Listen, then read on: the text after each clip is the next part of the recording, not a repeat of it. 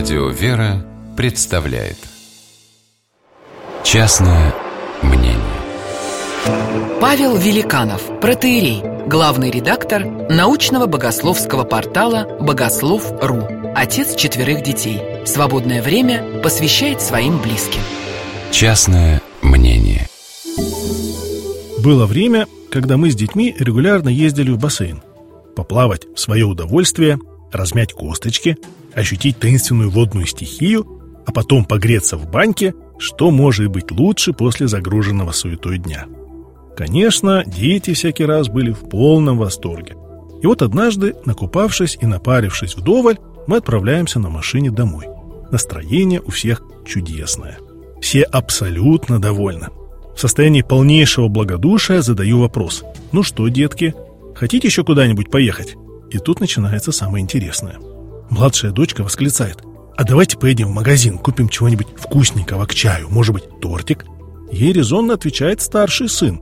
Нет, не надо. На ночь неправильно есть много сладкого. Давайте лучше поедем в магазин игрушек. Там как раз сегодня должны новый каталог Лего привезти. Посмотрим, что там новенького. И тут я замечаю, что младший сынок, Ваня, молчит. «Ванюша, а ты куда хочешь?» И тут он произносит такую фразу. «Папа, а я хочу поехать туда, куда ты хочешь».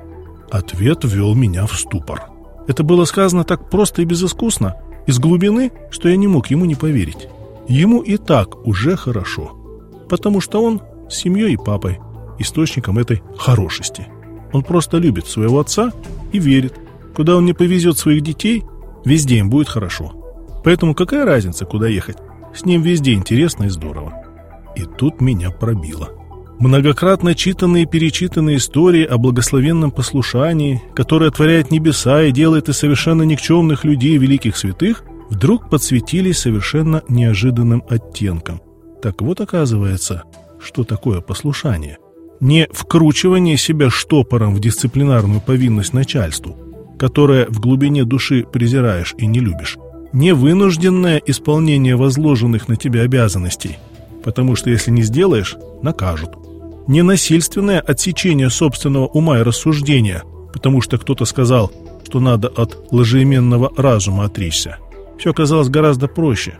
Если ты на самом деле любишь и вверяешь свою жизнь другому, родителю, духовнику, наставнику или близкому другу, ты всегда будешь рад предпочесть чужую волю твоей собственной. Не потому, что ты в депрессии, тебе уже все равно. Напротив, для тебя гораздо важнее быть с любимым человеком, нежели чем использовать его для каких-то своих целей. И такое послушание и правда светлое и радостное. Даже когда для внешнего наблюдателя мучительно и невыносимо, на грани возможного. Вот почему для того, чтобы сказать «не моя воля, но твоя да будет», надо быть не каким-то суперменом с титановой волей, а просто уметь любить. Сильно-сильно.